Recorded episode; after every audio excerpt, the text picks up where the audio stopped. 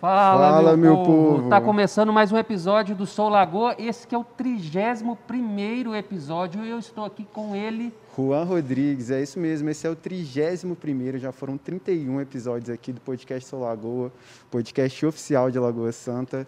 É, os nossos recados iniciais é que estamos sempre ao vivo, todas as segundas-feiras, a partir das 14 horas, aqui no Facebook e no YouTube da Câmara Municipal. Se você não segue a gente lá, não é inscrito no canal, se inscreva, Câmara Municipal de Lagoa Santa, e acompanhe tudo que acontece dentro do Poder Legislativo da sua cidade. Isso mesmo, estamos também lá no Spotify, né? Um podcast, afinal, então a gente está lá na plataforma Spotify. Se vocês quiserem escutar aí os 30 episódios anteriores, né? Tem muita conversa legal, muito bate-papo legal, que vale a pena você ir lá e conferir. Né, os bate-papos com os vereadores, né, com o prefeito, com alguns secretários, é, personalidades ainda, pessoas da nossa cidade, né, vozes da nossa cidade. E está muito legal. É, e os cortes também, né, desses, desses pequenas falas, né, as falas mais interessantes e mais especiais aí do, do, do podcast, eles estão lá no Instagram e no Facebook também. Alguns cortes que vocês vão gostar de assistir. É isso aí. Hoje o nosso podcast é especial com o tema da Semana da Consciência Negra. Eu trouxe um, um textinho aqui para a gente abrir o nosso podcast. Vou fazer a leitura. É, Dia da Consciência Negra. Todos os anos vem à tona a discussão sobre a necessidade e a importância dessa data. De um lado, pessoas que reivindicam o dia como um momento em sociedade brasileira, um momento que a sociedade brasileira deveria refletir sobre o que é o negro no Brasil e reverenciar Zumbi dos Palmares. Do outro lado, pessoas que acreditam que a data é segregacionista e desnecessária. Entender por que um dia para se refletir sobre a luta e a resistência negra, para necessariamente pela história. O Brasil tem 521 anos, dos quais 350 foram vividos com a prática da escravidão. Há 133, a, a abolição aconteceu. Fomos o país que mais recebeu negros escravizados, mais de 5 milhões de pessoas, e também o último país do mundo a abolir a escravidão. Estima-se que, Bra... Estima que mais de 150 milhões de pessoas viveram e morreram como escravas no Brasil. Pessoas negras que perderam suas famílias, patrimônio, nome, dignidade e história. Compreender é, o, que, o que aconteceu desde então é, nos mostra a nossa realidade atual. Esse é o objetivo do podcast Solago de hoje: ouvir e aprender com pessoas negras é, sobre a sua história e debater os caminhos para onde esse aprendizado nos leva. É, hoje estamos aqui com pessoas muito especiais. É, Marisa, Martinha, é um prazer receber vocês aqui. Lavina, Rufino, um prazer reencontrá-los de novo aqui. Fiquem à vontade. Eu vou começar esse podcast, né, pelo menos, sim, né, pedindo para brevemente, né, para se apresentar, né, a gente já teve aqui o podcast só da Lavina, só do Rufino, né, eles falaram um pouco da, da trajetória deles pessoal, né, e agora, né, como parlamentar, mas eu queria começar pelo lado de cá, né, e depois vai para lá, né, então eu dou a palavra a Martinha para falar quem que é, de onde é, onde mora. Tudo bem. Então, boa tarde a todos. Eu chamo Marta, né? eu trabalho no Receptur da Lapinha, trabalho na Diretoria de Cultura e Turismo. Euzinha? Bom, meu nome é Marisa Nizinga, é, sou professora da rede estadual, sou formada em Ciências Sociais, sou pós-graduada em Educação Afro-Brasileira, sou religiosa de matriz africana, sou Macota Leciamê, né? Também estou na frente da pasta de mulheres da UNEGRO, União Brasileira, União de Negras e Negras pela Igualdade, aqui do estado de Minas Gerais. E eu costumo dizer que a minha luta ela não vem de agora, ela vem de longe. Hoje o que eu sou é porque vieram antes de mim.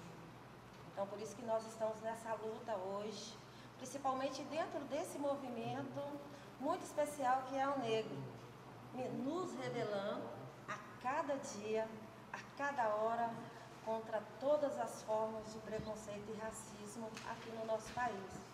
E eu, como educadora, eu tenho o dever ancestral de mostrar para os meus, em sua maioria são pretos, qual é o papel deles nessa sociedade que nos, que nos exclui. Né? Porque 380 anos, 388 anos de escravidão não é brincadeira. certa medida, nós ainda estamos sofrendo os requisitos dessa escravidão. Por isso que nós estamos aqui, na luta contra o racismo. Ótimo. Falando mais um pouquinho, né, Lavina? Para quem não me conhece, né? Eu sou Lavina. Tá ligado, né? Ah, tá. Sim?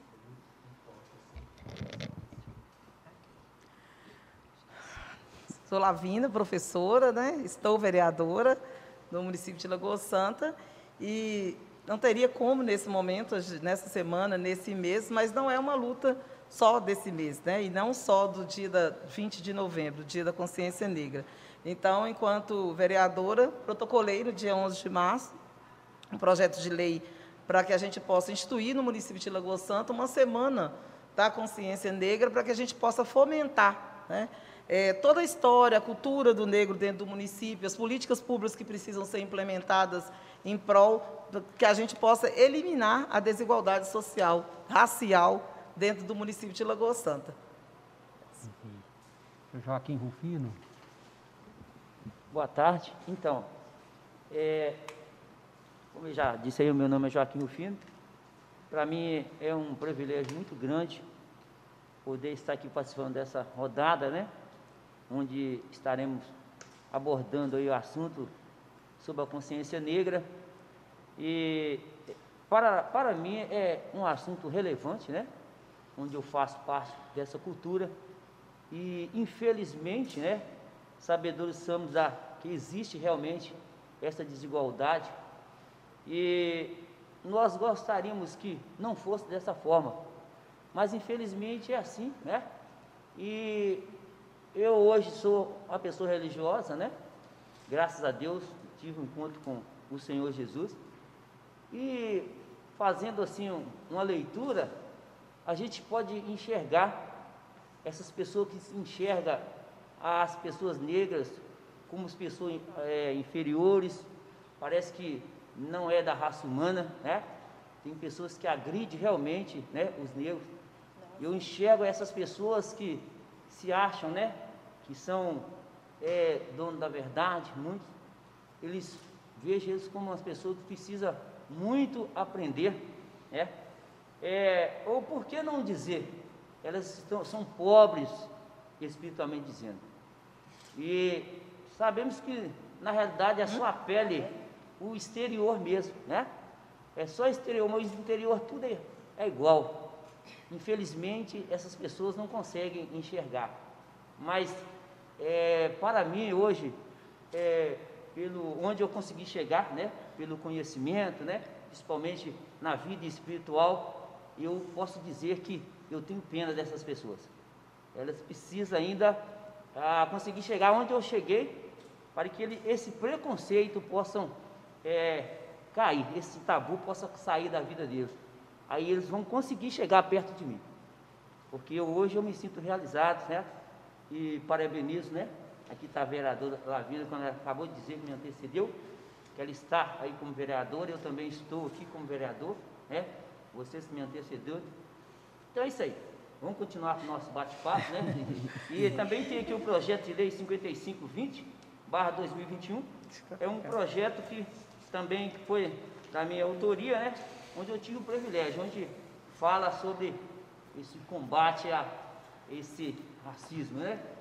Mas, com certeza, nós vamos, enquanto nós tiver, tivermos vida, nós vamos continuar combatendo e lutando que nós podemos melhorar, fazer alguma coisa para melhorar. Muito obrigado.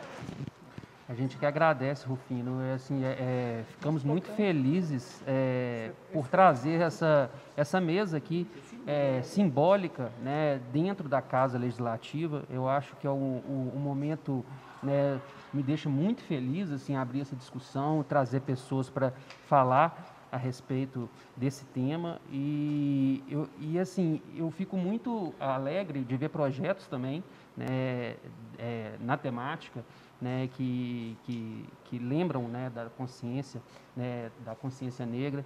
E trazer isso para a casa legislativa nesse ambiente é muito é muito simbólico porque é um ambiente que deve ser discutido isso né, em- é, não só em primeiro lugar, mas assim como de forma prioritária para que realmente haja, mudanças e haja políticas públicas que sejam feitas né, para mudar mesmo um, um, cenário que existe e não adianta ser camuflado. Né? E quando a gente fala da Casa Legislativa de Lagoa Santa, né, é, eu gostaria assim, de, de puxar assim, um pouquinho da roda de conversa para falar né, desse assunto no, no ambiente de Lagoa Santa, né, é, sobre as curiosidades aqui da cidade. Né, tem muita gente que ainda não conhece né, a cidade em si, muito menos né, é, é, a, a, cidade né, envolta, é, as origens nossas, da, da, nossa cidade. Né? Então, assim, é, me alegra trazer essa discussão aqui, porque é, vai ficar para a história né, discutir e falar sobre isso. Aqui. Isso é muito importante, Marcos, porque quando a gente remete para o cidadão do município, para que ele entenda a política, entenda e conheça o seu próprio município, o seu bairro, né, as pessoas que estão ali na sua comunidade, que uma história, que têm um sofrimento voltado para essas questões.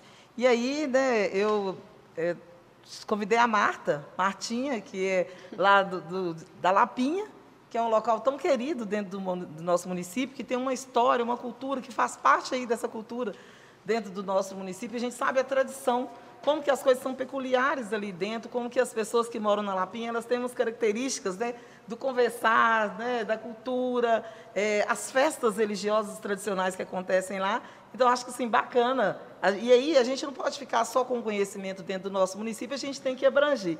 Então, assim, a gente vai aos extremos, né? Vamos pensar numa pessoa que entende aí da política a nível nacional, a pessoa que entende a política a nível do município, para que a gente possa realmente, nesse bate-papo, ter, ampliar nosso conhecimento, né? Bacana, Aí vamos passar a palavrinha para a Martinha. É você, Martinha. Primeiramente, eu gostaria de agradecer a todos e para mim é um momento muito importante estar tá falando dessa cultura de afrodescendentes aqui no município. Aqui no município. Primeiramente, eu gostaria de falar para vocês um pouquinho da forma de ocupação né, que aconteceu na região. É, tudo acontece com a chegada da bandeira paulista, utilizando o Rio das Velhas como rota. Eles vieram aqui à procura de, de esmeraldas, né? É, chegaram até a Quinta do Sumidouro, lá eles fundaram um arraial, o Arraial do Sumidouro. E então eles trouxeram né, na bandeira, vieram tanto índios, que eram aprisionados, quanto escravos negros. E um fator assim, muito interessante é, para a gente falar é que eles não tinham esse domínio né, da, da mineração. Então, na bandeira, é, tinham mulheres é, da nação Mina. Da nação Mina, é uma nação é, perto de, que hoje é atual, fica atualmente perto de Gana. E elas dominavam muito essa técnica do, de extração mineral. Então, é, para vocês terem uma ideia, a importância do, do, do papel dessa mulher negra, né, e que eles deixaram toda uma cultura aqui na região também. A gente tinha fazenda aqui de escravos. É uma das principais fazendas que tinha escravo era a Fazenda do Saco, na região é, da Fazenda de Fidalgo. Então, são fatos da história que a gente tem que trabalhar muito essa questão da, cultura, da, da, da identidade cultural mesmo, e da memória também, para que não se perca com o tempo lá. Inclusive, assim, então são fatos interessantes que muitas pessoas desconhecem. Por exemplo, a Capela de Santana, que está sendo atualmente restaurada. É, era uma fazenda que tinha escravos. Você tem uma ideia como que as coisas aconteciam, né? Os senhores eram enterrados dentro da capela de Santana, no altar, e lá a gente tinha um cemitério de escravos. Para vocês verem era como separado, né? era tudo separado, as desigualdades. Então eles deixaram a cultura muito rica. Os próprios tambus, os tambores que são tocados no candombe da guarda de Congo, da Lapinha, foram feitos nas senzalas da fazenda. Então, eu acho isso assim, um, fator importante que todos têm que saber. E outra coisa, é, eles deixaram uma cultura assim, muito rica para a gente, da, da, essa cultura da, da medicina popular. Né? As benzeções, que é o que a gente tem que pontuar, e gostaria de, de pedir para vocês, Lavínia e Rufino, que a gente fizesse um projeto referente a essas ervas. Sim, sim. Sabe por quê? Está se perdendo com o tempo. E a, a questão das benzeções também que a gente tem que pontuar quais são essas mezedeiras ainda existentes em Lagoa Santa. Para se ter uma ideia, na minha família mesmo, a gente, como não existia é uma medicina aqui avançada, a gente é, usava lá na minha casa mesmo, essa, essa questão da, das ervas medicinais. E até, até hoje, né? Até hoje. No meu quintal tem ervas assim, que eu estava discutindo com ela aqui, que muitas pessoas não têm. Eu não faço praticamente uso de... Medicação? Não. É, eu é, tenho minhas é, ervas já. Aí que a gente vê a grande importância né, dessas pessoas que têm o conhecimento dessas ervas, né? Sim. Eles evitam de estar tomando remédio farmacêutico, né, que sempre vem né, com todo aquele preparo que às vezes prejudica até mais a saúde. E sabemos que tudo vem né, dessas ervas, né? Quando a pessoa tem realmente conhecimento, sabe a dosagem, pode tomar tudo direitinho. Sim, é tudo com orientação. Mais do que, às vezes um, um, remédio da farmácia, né? Sim, sim. É, é isso mesmo, Fini. E aí, aí que a gente vê a importância da cultura dessa herança que foi trazida, a Marisa pode falar mais sobre isso, é, essa herança que foi é, é, que chegou para a gente através é, desses negros que foram africanizados.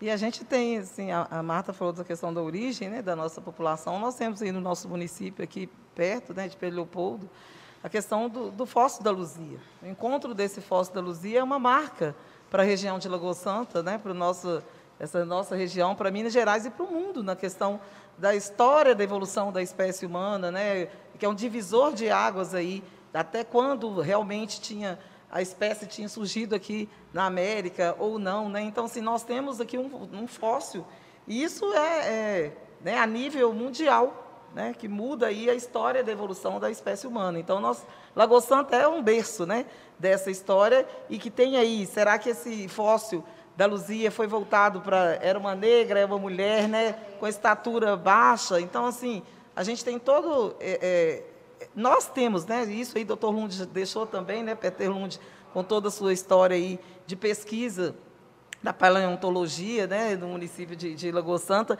que, nos, que levou o nome de Lagoa Santa a ser conhecido mundialmente. Então, Lagoa Santa é um território de muito conhecimento. E é importante que essa cultura, né, ela seja realmente passada né, da, nas gerações da forma correta, a questão é, das plantas medicinais. Quem não tem né, um pezinho de arruda em casa, que não tem lá um pezinho de alecrim, que tanto a gente usa para as questões alimentares, né? A gente usa para a questão alimentar e a gente usa para a questão da, da, saúde também, né? Um chazinho de funcho, né? Tem um bebê em casa, um chazinho de funcho, como o Rufino falou, tudo na medida certa, passado com a orientação correta, mas faz parte da cultura, né? Da nossa da nossa tradição aí, da, das nossas famílias. Lavina, inclusive, aproveitando né, esse momento, eu gostaria de pedir a vocês, que estão né, à frente, que fizesse o projeto, porque Lagoa Santa está passando por um crescimento vultuoso. Né? O, o cerrado nosso, vocês não têm dimensão do tanto de ervas medicinais que são curativas. É, eu falo isso com propriedade, porque te falei que eu trabalho no Receptur, e lá a gente é, tem um, como parceiro o Senar Minas. E a gente traz esses cursos para lá. Né? Inclusive, lá já teve três de cursos de ervas medicinais. Eu gostaria de propor para vocês um projeto, aqui para a Lagoa Santa mesmo, que a gente tivesse um espaço. Porque se está passando por um crescimento, eu acho que tem, as duas coisas têm que ser dosadas. Então, a gente vai ter que ter um espaço para estar tá protegendo e abrigando, né? essas, essas a questão das, né? é, isso, a sustentabilidade isso. desse crescimento, mas que a gente possa é, que não tem como a gente evitar o crescimento, não, mas a gente tem que, pensar, tem que pensar né, nessa balança, nessa manter balança, as é, plantas, manter, né, preservar, preservar. sustentabilidade, né? É com sustentabilidade. É, mas você pode batalha, contar comigo, né? Por isso que essa batalha com a questão de lapinha, que eu acho que lapinha hoje que tem, assim, é, é, essa forte influência, sabe, dos afrodescendentes. Nós somos afrodescendentes. Eu, eu percebi, Marta, essa questão da, de, das plantas medicinais, e não só das plantas medicinais, né, mas a questão das hortas. Lagoa Santa nós temos assim os quintais, quintais produtivos, é o que eu chamo, gosto de falar, quintais produtivos. Se a gente rodar pelo município, a gente vai ver toda casa tem, né? Um pezinho de couve, uma alface, uma cebolinha. Então a gente é, tem que pensar é, como fomentar essa política. Né? Então, aí aproveitar até para convidar vocês e quem está nos assistindo no dia 24 agora de novembro, de 13 às 17 horas, na Escola Municipal Doutor Lund, nós vamos estar tendo um evento né, do encontro do Sistema de Segurança Alimentar Nutricional. O projeto foi aprovado, sancionado aqui. E aí nós vamos estar com, com o Conselho, né, o Conselho de Segurança Alimentar da região metropolitana, com a SEDES, Secretaria de Desenvolvimento Social do Estado de Minas Gerais. Nós vamos estar recebendo comitiva também do Rio Doce, que vai vir aqui para entender como funciona essa política. E dentro dessa política, a gente tem que entender, porque está tudo voltado com a questão da alimentação. Então, a gente pensa no alimento, nos chás, né, os, os chás tradicionais, quais são essas ervas que são utilizadas. E essa cultura da alimentação, né, ela está toda voltada com as tradições familiares. Né? E, aqui... e a cultura afro-brasileira ela tem uma pegada aí na alimentação, acho que a Marisa pode falar, e os pratos típicos né, do município de Minas Gerais. Então, é importante a gente ver, é, no momento tão sério que a fome está né, tá assolando o nosso país, né? Aí nós estamos aí com 39 milhões de pessoas aí é, passando fome dentro do, do, do país. É, é, importante a gente pontuar a questão da tradição, mas pontuar também a falta do alimento, né? Então a gente e, e o que fazer para que isso não aconteça, porque durante a pandemia a gente pôde observar que a maior parte das pessoas que sofreram, que, né, que adoeceram ou que estão na linha da pobreza são pessoas negras. Então o Brasil tradicionalmente ele já vai deixando essas pessoas à margem. Se, se já existia uma diferença aí social em relação à questão da alimentação para é, a, no, né, a nossa raça, imagina agora com, com a pandemia. Quanto que isso afastou mais? Então, é, pensar na alimentação, pensar nessa história, mas pensar também na falta desse alimento, né? A quantidade de mulheres negras, né, que estão aí com suas famílias passando fome, né? Antes da, é, de passar, eu... eu acho que ela não terminou você terminou? Não, não. Você falou, da, você estava falando da questão. Não, ao longo, assim, a gente vai conversando. Uhum. Mas, assim, Eu muito queria... dessa gastronomia que vocês falam surgiram das fazendas coloniais. Sim. Pelas escravas. Né? Eu... E a gente aqui na, é, aqui na região, a gente tinha um potencial muito grande. Por quê? Os pomares com muitos frutos. Né? A gente tinha um engenho de cana-de-açúcar, tudo favorecia.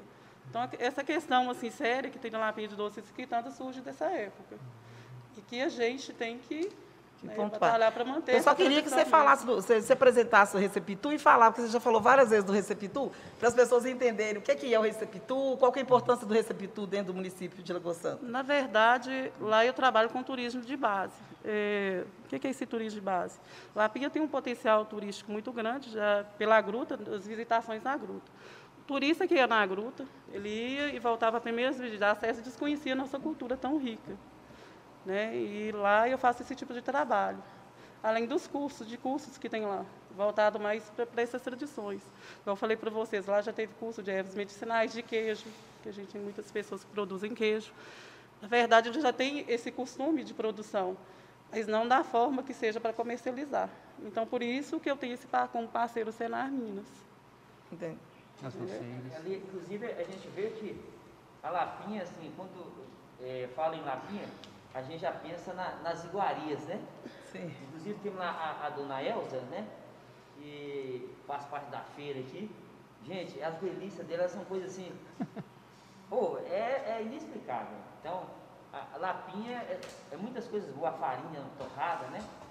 Mas é, até voltando um pouquinho sobre a, a Luzia, é, nós, é um privilégio muito grande ter a Lavina como educadora, né? É, da educação.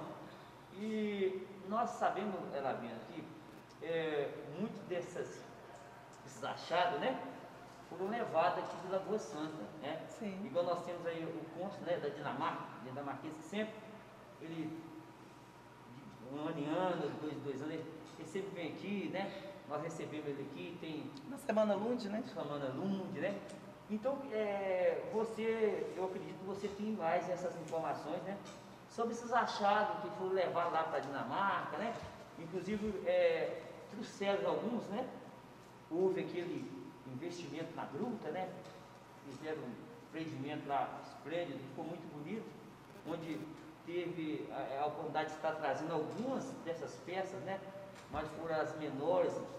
Eu gostaria de ouvir você, né?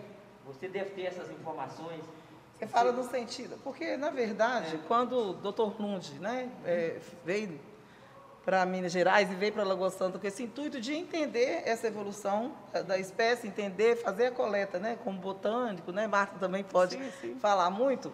É, quando você não tem dentro da própria cidade ou dentro, naquela época ainda não tinha, né, essa, essa ideia de ter esse museu dentro do município, e a ideia dele era que realmente passar todo o conhecimento que ele estava aqui, mandar para um outro local que poderia fazer um estudo mais minucioso do que ele, que ele tinha feito aqui. Então, a gente, e quando a Marta remete aí a questão de valorizar as plantas medicinais que nós temos aqui, é para que a gente não corra, né, não, não caia na mesma situação, porque o Brasil, historicamente, é um país onde as pessoas vêm aqui e exploram o que a gente tem de melhor, leva para outros lugares e aí muitas vezes devolve para a gente aquilo que foi retirado daqui num valor muito mais alto, né? muito mais dispendioso para quem está dentro do, dentro do país e, e aqui no caso dentro do município. Então é importante a gente ter os museus né, dentro do município de Lagoa Santa, e a gente sabe que a gente tem uma proposta aí da construção de um museu na Orla da Lagoa, é, para que esse museu possa né, receber esses fósseis que foram retirados daqui, para que a gente possa ter alguns, né? Porque a gente tem aqui o Caale, que é ali no centro de Lagoa Santa, do lado da, da Florença, que tem algumas, né, algumas relíquias que ainda ficaram. Mas a gente precisa realmente ter dentro do, de- do município de Lagoa Santa uma estrutura que possa ter, porque eles têm que ter uma preservação, tem que ter todo um sistema né, de temperatura. Nós vimos que teve aquele incêndio no Rio de Janeiro, né? então assim, no Museu Nacional. Então não é só trazer para cá, então precisa de ter uma estrutura para receber, né, é, e que isso possa ficar preservado por várias gerações. Tem custo, né? tem um custo em torno disso, né? Um custo das pessoas que entendem, que conhecem a história, de, que conhecem a forma de preservar e de cuidar, para que não traga para cá e depois a gente perca. Né? Com certeza. E Então, vale é- destacar que nessa época a gente não tinha uma lei patrimonial como nós temos hoje, tudo é organizado. Né? É. Então, a importância da legislação, né? Para Sim, sim, sim. esses. Vou deixar a Marisa falar um pouquinho para Eu acho que para a gente falar do meu povo aqui nesse país, a gente tem que saber a história, né? E a história de Lagoa Santa está me encantando. Acho que eu vou comprar uma casa aqui. Vai bem, minha filha? Já dizia doutor Lund aqui, sim, é um bom lugar para se viver, né? Ela é tão famosa como Lagoa Santa, imagina o preço aqui de, de uma casa. Então, é, a gente tem que saber a cultura. Eu acho que é só através da cultura que o povo realmente vai entender quem é diante dessa sociedade. E sentar para escutar um pouco da cultura de Lagoa Santa me remete à cultura popular brasileira. Porque o que acontece aqui acontece em outros lugares. E nem sempre ela é valorizada, porque que a cultura brasileira, na sua maioria, a sua essência é preta. E falar de coisa de preto hoje é chato, né? Chato. Como a gente ouve dentro de escola, como a gente ouve em outros espaços. Então, saber que nesse local encontrou o primeiro fóssil e que é de uma mulher, e segundo a história, é de uma mulher preta, é muito importante. né? Saber também que no lugar que foi encontrado esse fóssil, uma grande cervejaria, que é ocupar o espaço e matar toda a cultura de uma cidade, relacionado a essa figura de Luzia, também é um importante debate. Com Sim. certeza. Entendeu? E deve ser feito da casa do povo, que é essa casa. É verdade. E deve ser, deve ser discutida com o povo. Porque o ser cultura aqui, eu vejo que ele está se perdendo para ter o ter, o ter, o ser capitalista. Né? Então, se a cidade ela quer crescer, qualquer cidade, através do capitalismo, tem que matar a cultura. Tem que saber conversar.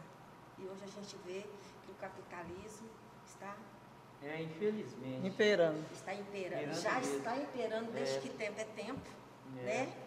Mas nessa sociedade atual, com essa atual conjuntura política, você que o ser social, o ser cidadão, o ser cultural está perdendo espaço. Então, essa, essa discussão é de extrema importância, Porque quando você fala das quinta, as quitandeiras, a medicina popular, os saberes tradicionais, agradeço ao meu povo.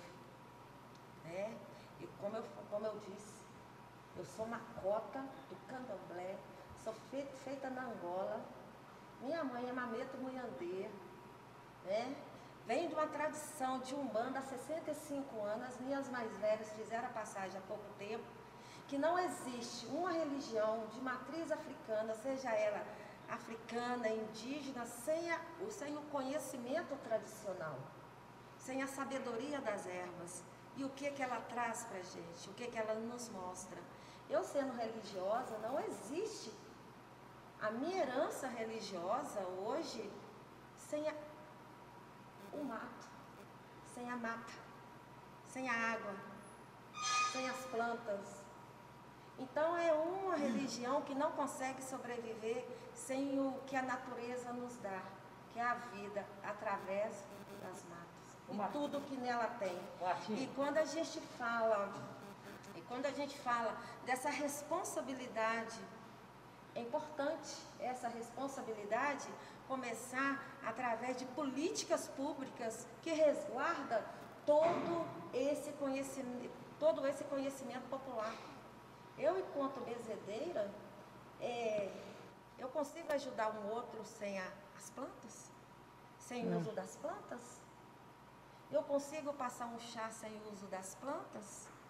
Eu consigo sobre, sobreviver hoje numa sociedade extremamente capitalista, onde que muitas vezes eu não posso comprar remédio, que eu não tenho dinheiro sem as plantas?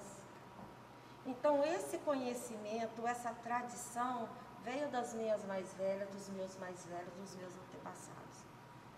E quando você traz as quitandeiras, depois de 380, 388 anos. anos de escravidão, né?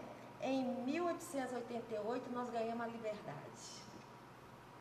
134 anos agora ou 133? 34. Né? Essa liberdade, quando nos deu essa falsa liberdade, se eu fosse livre mesmo, eu andava onde que eu queria. Meus filhos, enquanto jovens negros periféricos, também. Eu não estaria à margem, apesar de ser 57% da população brasileira eu não estaria vendo, ser, sendo vista até hoje como descendente de escravos. Não sou descendente de escravos. Sou descendente de, de reis e rainhas que foram escravizados nesse país. E as mulheres têm uma grande representação né, nesse processo todo de libertação, porque foram elas, porque os negros pós-libertação é, da escravatura não tinham onde trabalhar, né? É, eles ficavam à procura, mas não achavam. Não vou chamar os meus ancestrais de vadios, né? Ficava vadiando, jamais. Eles não achavam trabalho. E quem ia para a rua sustentar a casa e comprar a liberdade dos seus homens e também das, de toda a sua família eram as mulheres, através da quitanda, então, a quitanda também é uma tradição da cultura preta desse país que me exclui e tenta negar a minha história enquanto descendente de zumbi, descendente de Dandara. Então, a gente tem que falar sobre toda essa ancestralidade ligada na cultura popular brasileira. Né?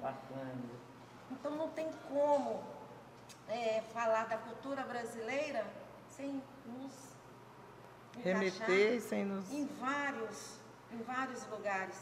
Mas espera aí, eu não quero ser conhecida só pela minha cultura, porque eu sou muito mais do que cultura. Eu sou cidadã brasileira dotada de direitos e deveres perante uma Constituição brasileira que diz que todos nós somos iguais. Será? Sou socióloga. E a sociologia, através da análise, falou que nós não somos iguais. Nós não somos iguais a partir do momento que eles nos consideram como raça inferior. Né? Não somos iguais a, partir do momento que eu, enquanto mãe preta, você, enquanto mãe preta, você, enquanto mãe, você, enquanto jovem preto, você, enquanto homem preto, principalmente nós mulheres, não dormimos até os nossos filhos chegar em casa. Sua mãe, provavelmente, cadê você? Você vai demorar? Você levou documento? Você está usando isso? Você está usando aquilo? Porque a gente teme pelo, pelos nossos filhos, mas nós não somos iguais perante a lei? Como que nós somos iguais se nós somos julgados pela cor da nossa pele? Isso é cultural também, faz parte de uma cultura perversa, perversa, uma cultura que nos machuca, uma cultura que nos fere e que me julga pela cor da minha pele, não pela capacidade intelectual, cultural e todas as outras capacidades que eu tenho, principalmente. É muito sério. Né? Então, isso é para ser discutida no 20 E quando você fala, Marta, da questão é, da mulher, né, da mãe que não dorme, preocupada se o filho vai chegar ou não, as pessoas podem falar assim, mas essa é uma preocupação de todas as mães. Não. É uma preocupação de todas as mães. Mas será que na rua, na hora que um policial aborda um adolescente, né, que está com o cabelo, ou, ou e, a, e a, existe uma diferença ou não existe a diferença? Então a gente não está falando que as mães não possam. Eu acho que isso tem que ficar claro, que as pessoas possam, podem, né? Não pode. Não pode ter a pode- dúvida. Não pode confundir o que É. que é uma mãe preta, pobre, periférica, com uma mãe de classe média alta. Há diferença. Eu estava vendo uma charge, está aqui até aqui no nosso grupo. Uma mãe, ela vira para o seu filho e diz o seguinte, leva o casaco. Sabe o que, que a mãe preta fala? Para a gente não ter dúvida. Porque que a gente não pode achar. A gente não pode fazer juízo de valores. A gente não pode dizer, falar as coisas, dizer as coisas dentro de uma ideia de senso comum. Então, quando a sociologia ela diz, ela tem que ir para campo, ela tem que, que que estudar. Tem que ter dados. É, e, é, e- e- e essa, essa verdade que a mãe ela não dorme enquanto o filho não chega em casa, não precisa de pesquisa não. Ó, mãe, tô saindo. Não esquece o casaco. Mãe branca. Né? Uma mãe branca. Uma mãe preta. Tem um jovenzinho preto aqui, aqui do lado. Mãe, estou saindo. Não esquece o casaco. Não use nada que cubra o seu rosto. Não faça movimento brusco se for abordado por um policial. Responda em voz baixa e deixe as suas mãos sempre à vista. Não dê motivo para que ele atire. Não dê. É uma preocupação, né? A preocupação que a gente. Então, esse, e se eu sou realmente um homem, uma mulher preta livre, por que, que eu temo pela minha própria vida? E quando a gente fala em genocídio, eu não estou falando genocídio com a bala que acha nossos corpos pretos. Eu estou falando na saúde, na educação, na moradia, no transporte, na, eh, na mortalidade materna, que é a violência obstétrica. Sim. E nós estamos falando, falando da destruição de um povo. O mapa da violência 2020, 2020, 2020 e 2021 mostrou que o Brasil nunca se matou tantos negros pobres e periféricos. Mais de 71% deles eram negros.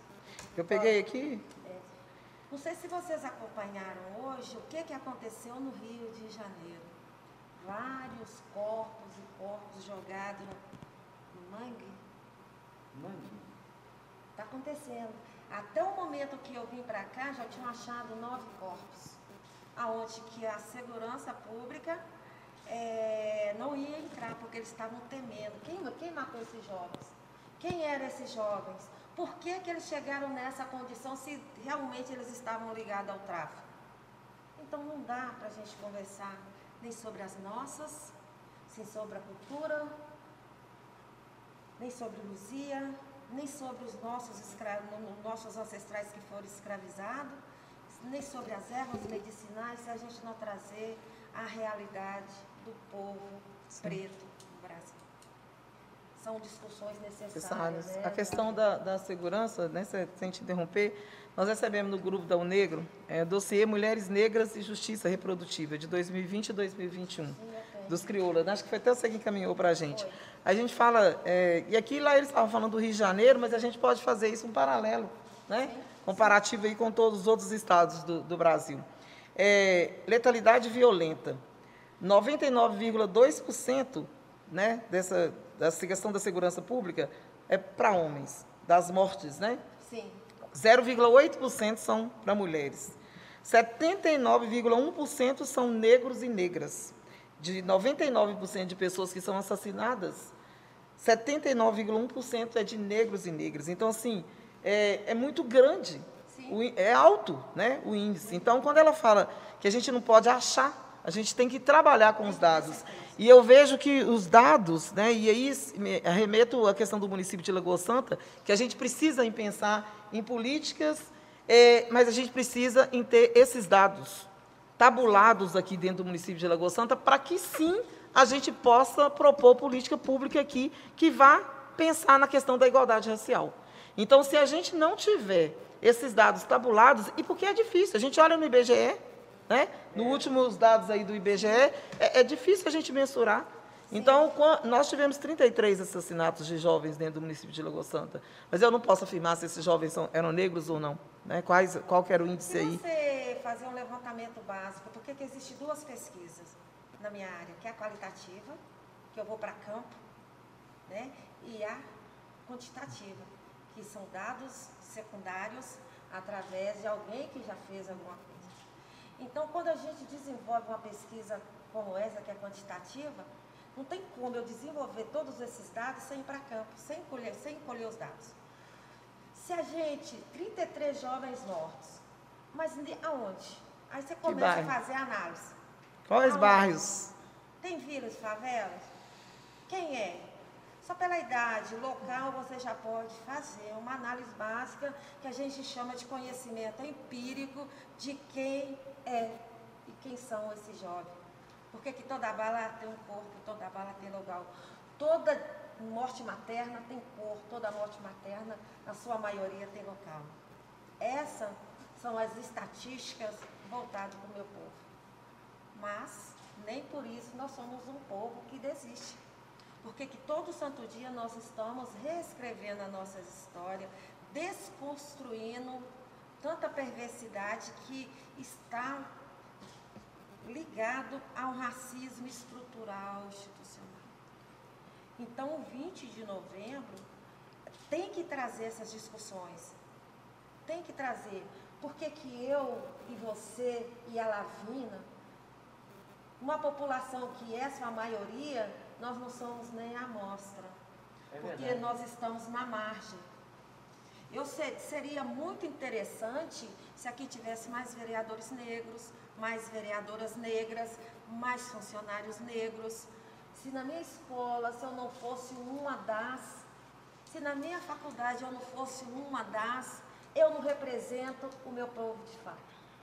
Né? Nós aqui não, tô, não só no 20, mas 365 dias, 366 às vezes, nós temos que lutar e combater o racismo. Todos os dias. Todos os dias. Todos os dias. Todos os minutos. Todos os segundos. Quem sabe assim, os nossos mais novos, que estão vindo, vai ter de fato uma igualdade racial no Brasil que é preto. Porque o Brasil, há muito tempo... De... Só... É. Não, Marisa. Marisa. Ô Marisa, é, é, eu é, pedi que eu já, já fui curado com uma relação corpo. Porque, é assim, eu lido com a população como eu te lido, eu, eu costumo falar para a pessoa que eu nem me lembro que eu sou, que eu sou negro, sabe? Então, às vezes, isso não me atinge mais, né? Então, assim, é, eu vejo assim que precisa até dessa cura, né? Mas é, voltando ali, quando você falou sobre, sobre a mata, né? E olhando sobre as ervas, né? Aí eu lembrei dos índios, né? O índio praticamente ele sobrevive ali do mato, né? Tem índio é só do mato, porque eles conhecem, têm o conhecimento, né? Sabe quando se ele é, é ofendido ali pelo, pela serpente, né?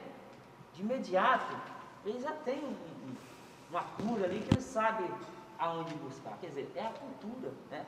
Uhum. Então, a, a, a importância eu, eu, vejo que a nossa Lagoa Santa, né? Que é, tem a, a, a, cultura e as áreas rurais que estão sendo consumidas. Né? Eu fico imaginando futuramente nós não vamos ter mais essas áreas rurais, essas fazendas, né? E você tem o prazer de pegar um cavalo, né? Dar uma volta na mata, isso está acabando. Então é, é necessário que a gente tenha um trabalho voltado para isso, para, para que nós possamos preservar essas situações, né? Mas Uhum. as, as nossas áreas rurais estão acabando, né? Sim, sim, É. sim, sim. Mas quando você falou dos indígenas, é, Rufina, aí a gente sabe que aí é essa mistura, né? Que nós temos na cultura e na população né, bra- brasileira. E aí, ela- quando ela fala, né, é, ela não, não quer dizer que a gente não está falando também e respeitando os indígenas. Não. Aí a gente não, dá- é porque é gente- mesclado, é, né? Quando a gente fala É. em racismo, nós estamos falando de um povo que é excluído, né? E os povos indígenas é- é- são, são excluídos também. Também. Por isso que tem a 10.639, vê para mim a outra, que é 11.000, 10.639 barra 03, que é o estudo da cultura afrodescendente dentro de sala de aula, através de uma educação étnico-racial. E tem a 11.000, É. que também é estudo da cultura indígena, porque quem é dono desse país são os nossos irmãos indígenas. Porque que quando a gente fala assim, ah, o Brasil foi descoberto, foi descoberto por quem? Se aqui já existia um povo. Verdade. Entendeu? Com toda a sua sabedoria da medicina popular, que passaram-se anos e anos e anos, não só os indígenas, Massacrada, né? mas como a população negra também conserva. É muito bom quando você. Não existe, eu vou, eu vou deixar bem claro aqui, talvez eu insista. O racismo dói sim. O racismo ele acontece todos os dias sim. A gente não pode negar o mal que está no meio de nós, senão se a gente negar que ele existe, que ele nunca chegou a gente, não tem como a gente combater. Você talvez nunca reparou um ato racista, mas eu duvido que você nunca sofreu racismo. Sinceramente, eu duvido. E quando você conhece a história do teu povo, quem é você enquanto cidadão brasileiro na sociedade que te exclui, você pode, através do conhecimento da sua cultura, ajudar outras pessoas em atos racistas. Mas quando a gente fala nunca sofri, é porque de certa maneira a sociedade nos força a desenvolver a atitude da branquitude. Isso aí a gente não podemos fazer quando tem outros milhões e milhões de seus iguais a você que está sofrendo, É. né? Isso, isso tem que acontecer em todas as instâncias de poder, porque que, por isso que a gente fala, eu, eu tenho o direito e vou ocupar os espaços que eu quiser, mas com conhecimento para eu ajudar os outros né? Porque você é da igreja evangélica, você pode ser da igreja católica, você de uma outra denominação, eu de religiões de matriz africana.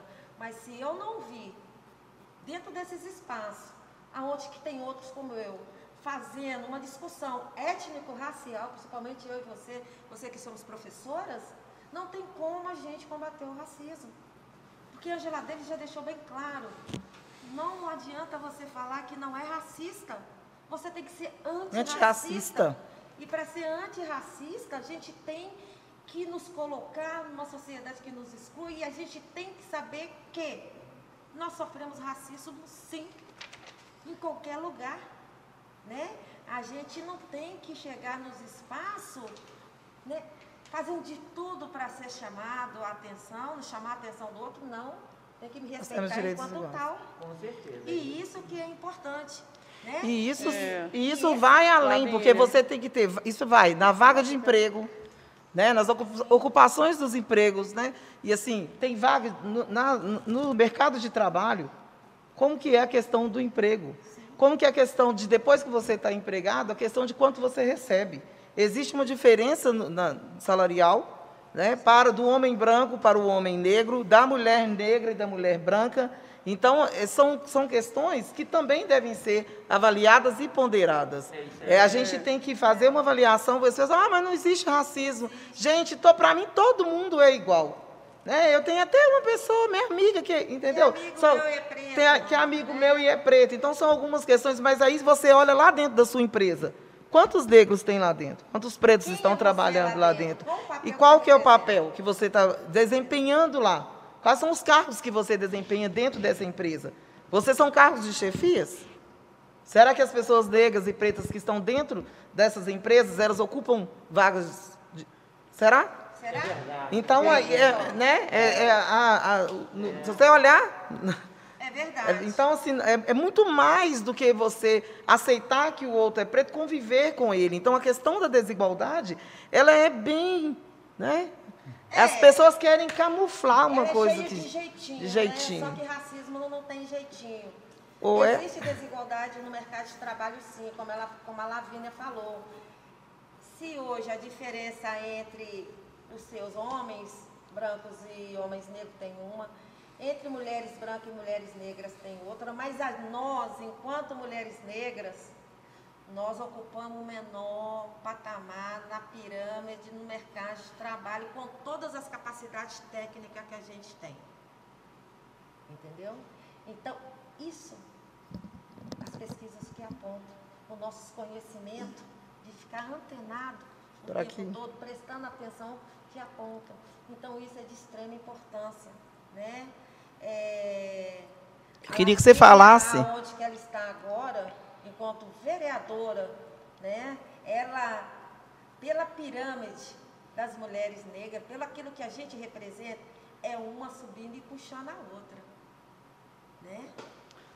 É uma subindo e puxando a outra, porque que quando eu empodero as minhas meninas dentro de sala, as minhas filhas, minhas amigas, eu falei assim, ó, eu cheguei aqui, não foi só por mérito, não. Por causa de uma bolsa. Porque muitas, muitas vezes eu deixei meus filhos em casa para ir estudar. Muitas vezes eu escutei da família que eu não podia chegar em lugar nenhum por causa do meu cabelo, por causa do meu nariz, por causa da minha cor. Infelizmente, né? É, Infelizmente muitas, mesmo. é, muitas É. vezes eu passei fome para manter o estudo, né? Muitas vezes eu perdi noites e noites e noites de sono. Foi mérito? Não. Foi um esforço É mais difícil. O danado. negro ele tem realmente mais dificuldade. É, até é um, é um, um exemplo aqui. Eu tenho um amigo, né? Ele é, era padeiro, né? Começou a estudar, depois foi a sargento, né? Neguinho mesmo. E sempre estudou muito. Aí quando ele chegou lá no, no topo lá, né? Ele fez curso de piloto de avião e era um aquele que tirava pano do avião no ar. Aí um dos chefão dele lá, todo graduado da aeronáutica, né? É, neguinho, você é bom nisso mesmo, hein, rapaz? Tidos, né? Ele não tinha um nome, não. o jeito falou, né? Que é, é assim, é a liberdade que ele tinha, né? Ah, sim. Aí, quando ele falou isso, aí ele pegou e falou assim, ó, vou falar pro senhor, com todo respeito, mas eu não estudei, eu, não- eu, eu, eu tô nisso aqui, eu faço até bem, mas eu não gosto do que eu estou fazendo, eu não vou ficar aqui. Não, aí você não gasta, você é bom nisso aí. E não dava, não dava para ele mais mesmo. Aí veio outro comandante, né? Outro coronel.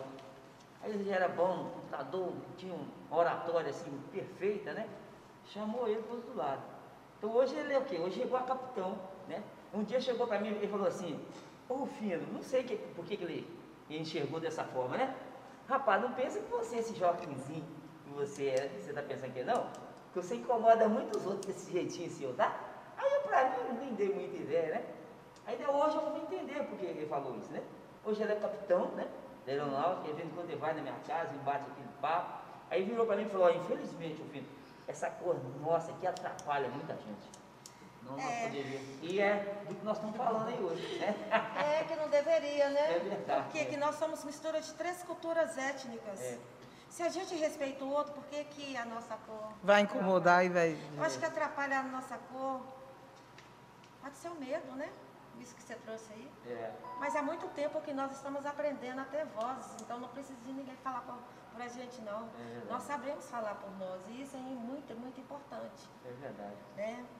E é importante a gente pensar no que a gente vai propor, né? O que, que a gente imagina aí, é, o que pode ser feito. A gente está vendo aí hoje é, a questão do esporte, né? O preconceito, o racismo dentro do esporte, o racismo em relação à saúde. Qual que é a política pública que tem para a questão de uma doença que é da cultura, né? Da, da raça negra, o traço da anemia falciforme.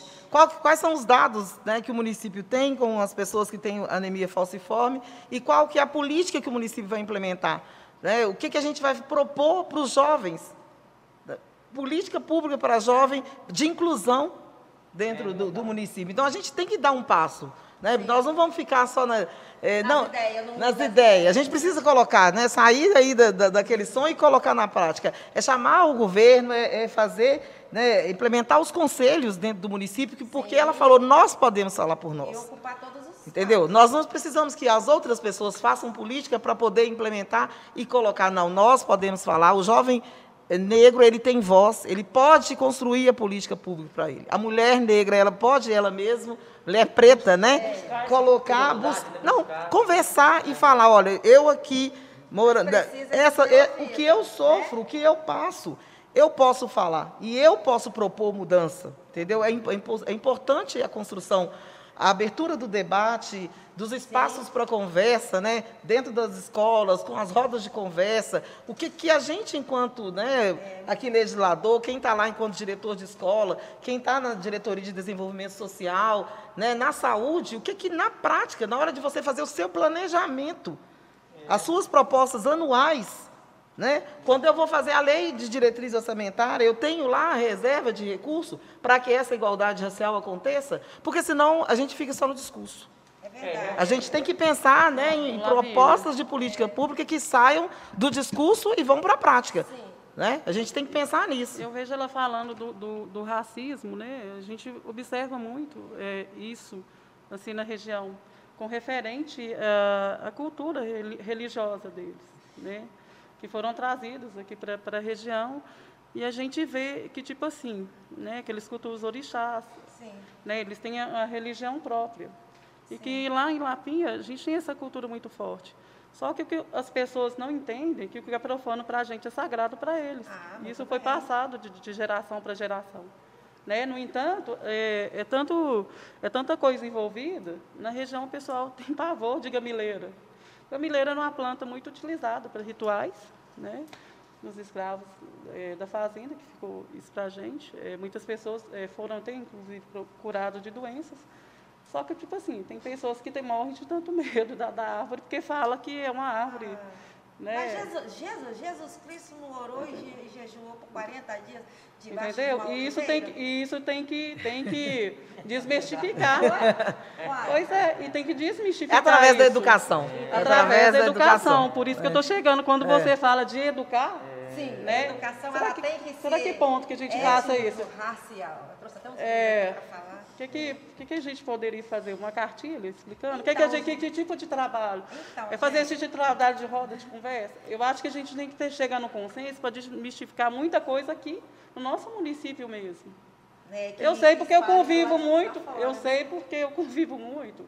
Então é muito comum você ver cada comentários assim. eu Sim, falei assim, sim. gente, tá precisando de fazer um trabalho com esse pessoal, para eles tentarem entender a cultura do outro. Eu, Então, eu acho que tem que, só, é, só porque aproveitar esse gancho mesmo que ela pegou, é, tem um, eu vou chegar lá, mas eu vou falar de um trabalho que está sendo feito tão lindamente aqui na, na Câmara, que, eu- que eu gosto muito de falar dele para todas as pessoas que eu, eu falo, que é o trabalho da política pública das mulheres. É, e eu acho isso fantástico, assim, a discussão né, ampliada sobre esse assunto. E para chegar numa política pública, e eu tenho certeza que é quando álcool, você se Olha, álcool. reúne. olha, Eu tenho, eu tenho certeza Eu tô assim, que- gente, eu nem. eu tenho certeza que quando chega nas reuniões né, da- das, eh, das mulheres para discutir né, sobre as políticas públicas das, que para as mulheres, elas vão. Eh, existem muito eh, esses dados, né, levam muitos dados, né? A Lagoa Santa, eh, infelizmente, tem uma política pública, eh, eh, não tinha uma política pública e tem uma violência, né, horrorosa assim no município que, que foi levado em conta para se fazer a política pública né então assim eu acho que assim ah, em primeiro lugar é resgate da memória sim. da cidade né do nosso povo e precisa haver um resgate né para que haja, é, haja uma preservação né? então tem resgate preservação Disseminação. Poli- E para fa- fazer uma política pública né, nesse assunto, é necessário, igual vocês falaram, conhecer a realidade. É verdade. Então, se precisa conhecer uma realidade nossa, nossa mesmo, do nosso município. Quem são, quantos são, né? fazer uma pesquisa bem apurada, igual se está se fazendo para as mulheres, Sim. e estão se discutindo esses assuntos, né, para se construir uma política pública forte, né, com, com, com leis né, é, é, específicas e para que a, a, discussão se tome corpo na, na, casa e na, no município em si.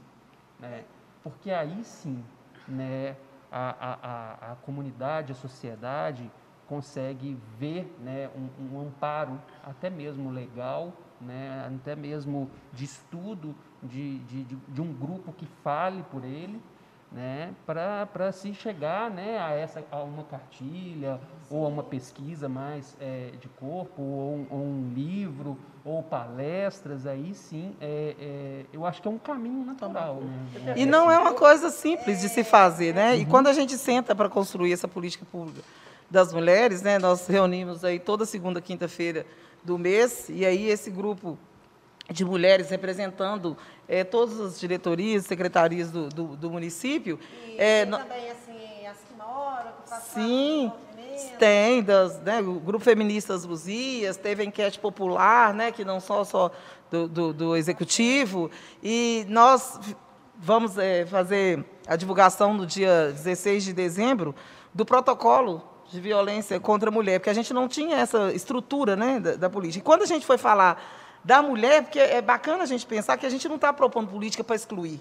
Na verdade, o que a gente quer propor política é para a inclusão, né? para né, né, né, nesse objetivo, Marisa, da gente incluir. E aí a gente estava falando protocolo de violência para as mulheres. Não, nós aqui estamos falando para pessoas. Né? Aí a gente está pensando aí quais são os tipos de violência que a mulher sofre dentro do município, mas as crianças, as adolescentes.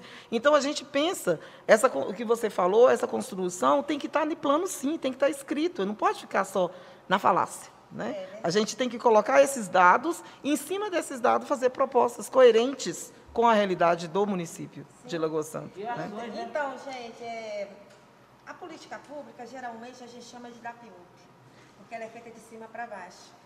Mas se a gente pensar nos orçamentos participativos, a participação popular, é, democrática, né? É, a gente tem que saber que se a política As é feita, é feita para mim, então tem que conversar comigo. Porque a gente nunca pode esquecer que o poder emana do povo. Então o povo tem que estar ciente do que está acontecendo feito para ele. Mas a partir do momento também que o povo não é escutado e o povo não reivindica, não reivindica do Estado seus direitos básicos de cidadania, a política vai continuar feita de cima para baixo. baixo. Então, qualquer política pública, quando a política é pública, ela é para mim, para você, independente de classe, de credo, de condições econômicas, que ela é para todos. Se a política é social, ela, tem, ela é focalizada, ela tem um público-alvo. Minha Casa Minha Vida, Bolsa Família, Vale Gás, é, auxílio emergencial. Ela tem um público-alvo. Então, a partir do momento que vai fazer uma política pública, né, que aí tem que ser começado com todo mundo, 50% mais um, participação popular. Porque aqui a gente tem que escutar o que, que o outro realmente está precisando. E eu insisto em falar, nesse novembro negro, nesse 20 de novembro, não se usa vacinada para a classe que mais merece, né? para aqueles que precisam, para essas pessoas oprimidas, sem escutá-las e sem fazer um discurso ético no racial. Não existe fazer, trabalhar saúde sem falar, sem conversar, sem ir para campo, sem ir para a base, perguntar o que, que você tem, o que, que você sente, aí sim fazer uma análise teórica com cor e raça através de qualquer tipo de doença. Porque a anemia falciforme, para nós negros e negras, não é a única doença. Sim, tem a é um exemplo. alta, tem a diabetes. Os cardíacos. Eu sou né? preta, tive câncer de pele. Entendeu? Então, são várias doenças que a gente tem que trabalhar com a população negra. O que, que a gente faz enquanto movimento da ONG? A gente coloca o máximo as pessoas ocupando cada conselho Conselho de Saúde, Educação, do SUAS, de moradia, para ali a gente levar né, as nossas demandas e essas demandas todos... ser discutidas de uma forma ampla. Porque que é assim que vem a nível municipal, a nível estadual, nacional e se transforma em uma política pública. Porque que aqui vocês podem seguir protocolo, é, é isso mesmo, é protocolo, né? Sim. Implementar, mas a nível de município. Mas aí tem esses grandes encontros estaduais e nacionais que uma política do município pode virar uma política pública. Como nós estamos é, lutando pelo 20 de novembro, que seja um feriado nacional. E quando você traz uma política para jovens e adolescentes, a gente tem que pensar numa educação étnico-racial. Nós, enquanto professores, professor, eu dou aula para o ensino médio, mas enquanto professor do ensino fundamental, um, dois, da fase introdutória, onde que tudo começa, Eu tenho. que a gente tem que trabalhar o racismo estrutural, que isso aqui é uma instituição como a escola também. É ali que a gente tem que tirar tudo aquilo que o menino aprendeu, porque que de- Mandela disse que ninguém nasce raça- é, racista, ninguém nasce odiando ninguém, né? E a gente vê que nessa primeira socialização, que é o núcleo familiar, quando eles entram na instituição, a gente vê menino lá de 4 anos, 3 anos, desenvolvendo atos racistas. De onde que veio isso? Então, ele não nasceu assim. Tem que ser trabalhado, né? Tem esse, esse, esse, esse livro aqui, ali que tem que ter trabalhado, ali que tem que já começar uma educação étnico-racial. E a Lei Nacional é de 12 a 12.519, né? É. Que incluiu no calendário escolar esse dia 20 de novembro, né? Esse Que trabalho para fomentar, é, para fortalecer fortalecer, isso, né? Dentro do currículo, É. né? Então, é lá que a gente começa a dar voz. É lá que a gente, a gente vai começar, É de fato, resgatar os nossos meninos, as nossas meninas. É lá que a gente vai ensinar os meninos, quando chegar no médio, eles já vão estar sabendo que violência contra a mulher, ela é grave, ela mata, ela destrói. Quando ela destrói, não é só a família. É lá que eles também vão ter que ficar sabendo, é na escola. Quando eu falo lá, é na escola que a violência contra a mulher, ela existe em todos os espaços, mas a mulher negra é 68% das mulheres mortas por feminicídio são mulheres negras. Então a violência por si só contra, contra mulheres, ela tem que ser discutida dentro dos movimentos femininos, dentro de todos os espaços com, com recorte, porque é nós que estamos morrendo. Então o genocídio de uma população negra perpassa por isso tudo. É grave, é grave. Que hoje vocês podem até trazer um, um debate que é muito importante, é a solidão das mulheres negras. Por que, que nós, nós somos mulheres monoparentais, nós ficamos sozinhas, tem várias variantes que levam a isso. Mas eu vou querer viver em violência? Mas aí a gente tem que ir além. A maioria desses homens que provocam violência Foram são educados. homens negros. O que está faltando nessa sociedade que é dever meu, dever seu, dever de nós aqui? Porque que nós temos que ser a sementinha.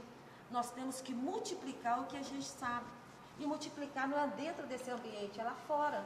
Então, isso também é uma educação para a gente combater a violência, para fazer uma política pública para quem realmente precisa e ouvir essas, essas, essas pessoas, é, denunciar todo tipo de violência da segurança pública, né? Contra os nossos jovens. Então, isso é discutido desde o início. Isso não pode ser discutido só no mês de novembro. Porque por mais que eu fique em evidência no mês de, de novembro, não é o mês que tem que fazer essas discussões só nesse mês. A gente tem que trazer essas discussões todo santo dia. Que a é desigualdade eu acontece todos os dias, né? Ela não acontece O só no mês e o racismo, né? Isso é importante. Então, vocês, enquanto vereadores, vereadoras, vocês são o nosso primeiro elo de ligação. Porque que a maioria das vezes vocês moram no bairro. Quem votou em vocês foi aquelas pessoas que vocês conhecem há muito tempo. Tem que voltar para essas pessoas e escutar. O orçamento participativo não era assim? que voltava para o bairro, a gente fazia aquela reunião e aquelas, aquelas pessoas apontavam, ó, aqui do bairro está precisando disso e disso e disso. Entendeu? Aí a prefeitura, junto com os vereadores, ia A gente sanar Esse, esse É, você- o trabalho, é né? muito Importante, Isso é É, é importante. importante mesmo, Isso é. é importante. Porque que quando voltar daqui quatro anos, você, ah, mas você apareceu aqui? Você veio aqui? O mesmo jeito que a rua tá, a rua Continuou. E o centro de saúde que precisava disso? E a escola municipal que precisava disso e disso? Então, é de suma importância que um vereador entre dentro desse espaço, entre dentro de sala de aula, conversa, fala o que, que é ser vereador, que cargo é esse, né? o que, que um vereador faz, eu nem eu sei. É muito engraçado. Eu fiz um sabe. encontro. Você está falando, Marisa? Eu, É fiz- eu participei de um importante. encontro desse na escola Doutor Lunde, é, mês passado agora, com duas turmas de quinto ano, da professora Maria José e da professora Adriana Roberta. E aí, assim, os meninos têm 10, 11 anos. A gente vê o nível de consciência deles, o nível de pergunta. E tem uma, uma das crianças me pediram. A gente está com esse projeto aí da- das, né, de asfaltamento das ruas.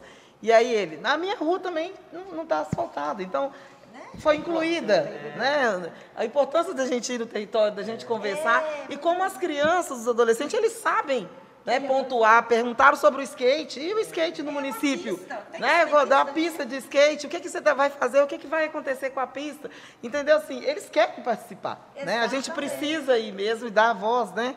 Ser a voz. É agora, para ela, sua é- para ela é extremamente cultural fazer um espaço, né? Não sei se você tem lá um, como a gente chama, mercado para expor.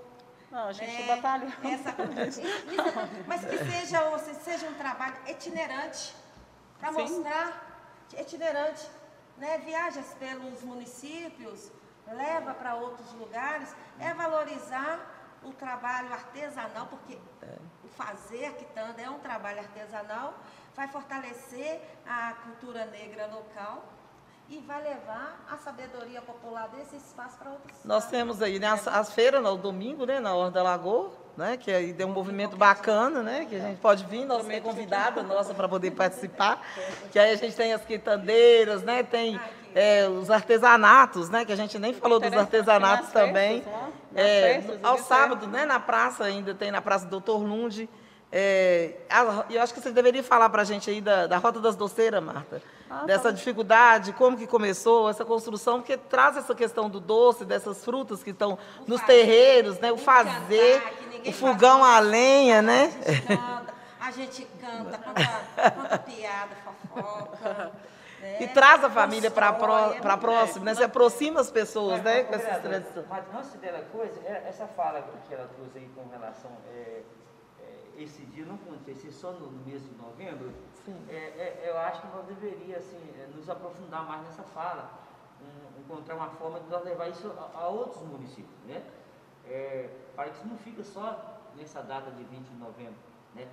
Para levar, criar um, um projeto, sei lá, para levar aos outros municípios, porque e essa fala achei ela muito interessante, sabe? Gente, Mas é porque- faz o levantamento do É. calendário negro. Tem o dia 21, tem o dia 13, tem tantas datas que a gente esquece que elas existem. Que elas existem, entendeu? Faz o calendário negro. Eu tenho uma amiga que é a Catarina, ela é de Divinópolis, né? Ela está à frente do combate ao racismo, do Sindiúte. Então vamos unir É, essa Sindicatos Trabalhadores da Educação. Então, faz esse levantamento, que são 365, às vezes 66, que o ano é bissexto, É. de datas comemorativas do nosso povo. Sim, sim. Entendeu? É. E a gente não sabe. Eu sei que eu tenho lá em casa, mas Vamos não sei iniciar. aonde que Sim. está. Né? Que todo dia, que todo dia eu tinha que olhar naquele calendário para ver assim, puxa. Porque você relembra que o nome das aparece, pessoas, né? Por que, que não tem no livro de história? Porque o livro de história só sabe falar que meu povo foi escravo, escravo, escravo. São negros escravizados, né? É. Que isso é importante. É, Ele falou sobre o tema, não cortando, que é a religiosidade. Foi você, né? Sim, Foi. Religiosidade. Eu, Eu tenho acho que tem cara que de demônio? Tem que desmistificar mesmo. É. Eu tenho cara de demônio? Não. Eu tenho cara que faz mal para alguém? de forma. Eu tenho alguma coisa que assusta o outro? Então, por que, que eu sou condenada ou julgada? Por que, que eu sou uma religiosa de matriz africana? Em primeiro lugar, está lá na Constituição que nós estamos inseridos no sistema laico, aonde que eu, você, todos nós podemos professar nossa fé. E tudo que vai além disso se chama ou racismo religioso ou intolerância religiosa, Tem que ser que respeitado, é verdade. crime, é crime nesse país. Eu costumo falar que nós não falamos de diabo, nós não fazemos maldade, Tudo que entra dentro de um solo sagrado é aproveitado, é alimento. Nós preservamos o meio ambiente. A nossa casa é acolhida, porque que lá acolhe todos, independente do que você é. Nós respeitamos todas as religiões e nós não estamos morrendo e nem nós não estamos matando porque você é cristão, você é cristã. Então, por que, que eu sou condenada? É por falta de conhecimento. Macumba é uma árvore, né? Uma árvore oca que faz instrumentos musicais. Nós não fazemos mal para ninguém, isso tem que ficar claro dentro de um sistema laico. Respeitar a laicidade desse país. Mas adianta eu falar que se quando eu chego na escola eu sou macumbeira, eu tenho que ensinar. Que segundo o Dalai Lama, toda religião é boa. O que tem que melhorar as pessoas que estão dentro dela. O que faz a religião ficar ruim são as pessoas que estão dentro dela. Aí eu estou falando de religião, não estou falando da minha, estou falando das religiões. Então quem tem que melhorar é a nossa. E essa discussão se faz necessária sim porque que nós estamos trabalhando em todo esse, esse sistema aqui de educação. Se eu tenho que trabalhar 10.639, que não é falar de macumba, é falar de uma cultura, capoeira é macumba, muitas pessoas acham que é cada landainha.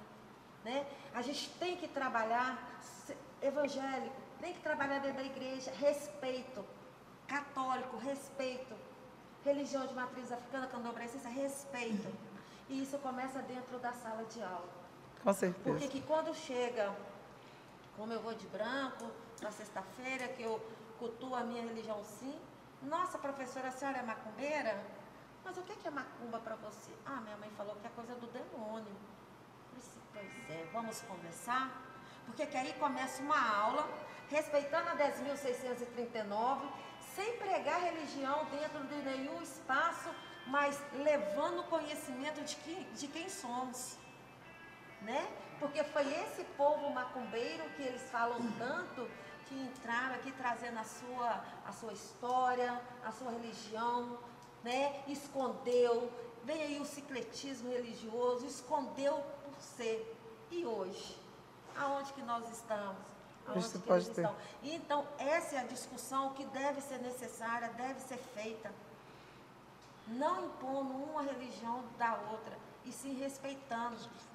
Porque da mesma forma que eu sou julgada por ser preta, eu sou julgada por ser você, né? você, Isso é importante. Não sei se falou... você concorda comigo, mas é uma discussão importante. E nesse lugar aqui, gente, vocês são pessoas que os outros ouvem. Eu sou pessoa que eles me ouvem. Vocês, vocês. Porque que nós somos formadores de opinião. É a responsabilidade aqui, nossa. É aqui, eu sou de uma família cristã, é. mas na minha casa existe respeito. Que da mesma forma, ontem eu fui na apresentação do meu netinho, Bernardo, que fez um mês hoje na igreja. Eu fui do jeito que eu uso todo dia. Em nenhum momento foi não perto de mim e eu fui desrespeitado. Mas o pastor perguntou, a sua mãe é. Como é que é? a sua mãe é de religião, não sei o que, que ele não quis falar, mas é. Ah, oh, meu Deus. É, minha mãe é do candomblé, sim. E lá na minha casa existe respeito.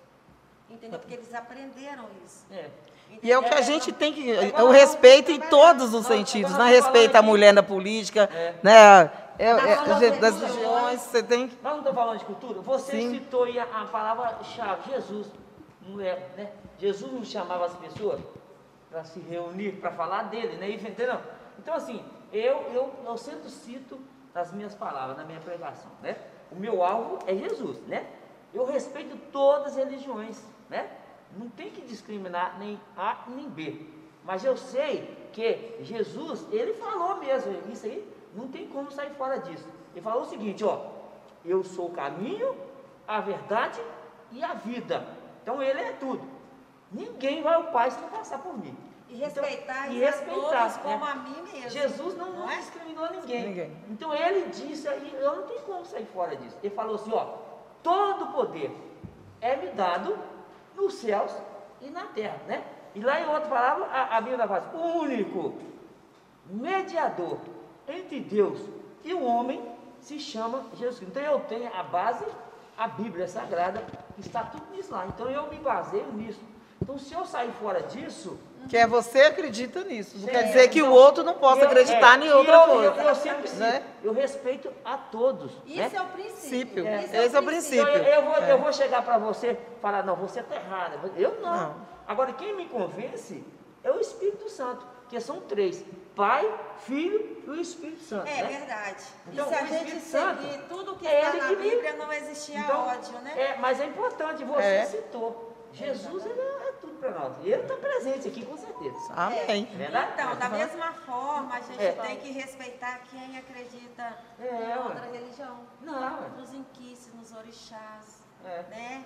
Em outras religiões, É. porque que nós não somos Por que, que o pastor, o únicos. pastor ele não tinha que dirigir isso para nós você? É, nós não vamos fazer essa né? avaliação. Ele não tinha que É. falar Nós nem vamos fazer essa avaliação, que foi um Não, comentário, isso aí né? é um comentário, É. é um exemplo. E eu, exemplo. eu respeito. Eu É, e respeito. respeito a opinião Partindo contrária também, a gente tem que respeitar. tem, a gente respeita. É. E é importante quando a gente tem esse tipo de discussão. Com certeza. Porque que é aí que a gente leva o conhecimento. Sim. Ele está desenvolvendo uma coisa que, como o senhor falou, ele aprendeu. É. É uma coisa que nós falamos. Quando o menino chega dentro de sala odiando o coleguinha porque ele é diferente, fácil, porque ele não. aprendeu. É. Então, isso é importante. Então, a discussão Às do quatro. 20 de, de, de novembro, ela é rica. Porque que Riquíssimo. aqui nós falamos ó, de políticas públicas, de dar voz, né? É. de respeitar o outro como De oportunizar. É, né? Falamos de saúde, de violência, violência. religiosidade, cultura popular, miserabilidade, né? Você falou que esse é um tema importantíssimo, importantíssimo demais nesse 20 de novembro, porque quem está morrendo de fome somos nós, é o povo preto, que ficou muito mais evidente nesse tempo pandêmico. Então, é uma discussão também que a gente tem que fazer nesses espaços de, de poder, né?